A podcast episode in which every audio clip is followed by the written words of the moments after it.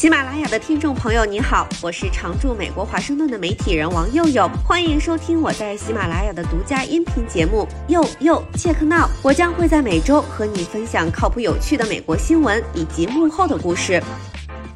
大家好，我是王佑佑。发现超市里不少东西多多少少涨了点价，加油的时候盯着这读数，直观的知道钱包里多出了几滴血。但是有一种通胀更微妙。润物细无声的，让人很难察觉。这种通胀叫做 shrinkflation，缩水式通胀。简而言之，就是减量不加价。我在网上一搜这话题词，发现网友里好多生活小能手呀，明察秋毫的。我每周都买这款酸奶，我总是买大盒装，但最近大盒装从三十五点三盎司缩到了三十二盎司了，七盎司的小盒装缩小到五点三盎司了，这是一个很大的变化。我们该怎么办？之前买的芹菜吃完了没留袋，新买的这包是同样的价格，每包两块九毛九，现在每包的量只有之前的一半，新买的这包芹菜只占了袋子的一半空间，而之前买的袋子都撑紧了。宝洁旗下这款大卷厕纸，二零一零年的时候每卷三百五十二张，一三年减少到三百二十八张，一五年三百零八张，一七年二百八十四张，二零二零年二百六十四张，今年二月二百四十四张。巧克力豆饼干家庭装新旧包装对比。香皂从四盎司缩小到了三点二盎司，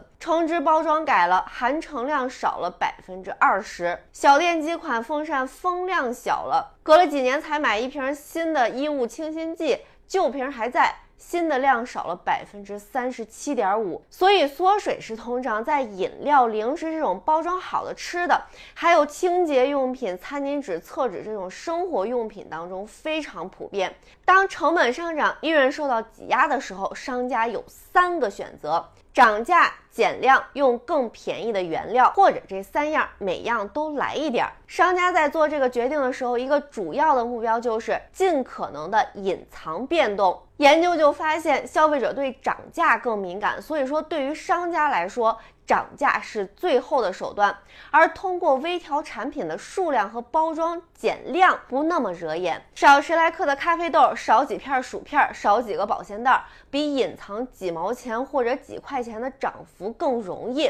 因为大多数消费者其实都不太清楚包装好的商品具体的量。作为一个薯片爱好者，如果不是在网上搜到多利多滋少了五片，实在是很难注意到。另外，商家的一个诀窍是。每次都只改一点儿，这样消费者就很难察觉到。比如说，如果你家里有那种可以调明暗的灯，如果家里人一点一点慢慢的把这灯调暗，你可能不会注意到，直到某一刻你突然发现屋里好黑呀。所以，如果商家把商品的量一点一点减少，比如说缩个百分之五，大多数消费者可能不会注意到。如果一个大品牌旗下有很多种产品，每一种只减少一点点量，那加起来就可以省很多多。的成本，除了商品，服务业也有类似的情况，叫做。Inflation 在价格不变的情况下，服务质量差了点儿，比如说酒店早餐种类少了点儿，客房清洁频率低了点儿等等。营销专家就预测啊，这种缩水式通胀未来可能会越来越多。所以作为消费者，我们也多留个神儿，买东西的时候注意一下单位价格，比如说每磅或者每斤多少钱，这样更容易得到真实的涨幅。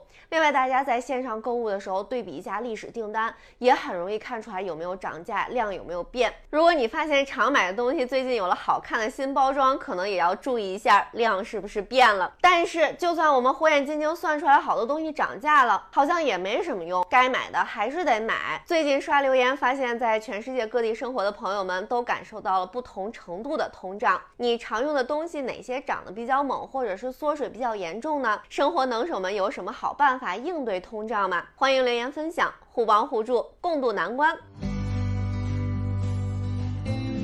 以上就是本期节目，我是王佑佑，欢迎在喜马拉雅订阅收听，佑佑切克闹，我们下期再会。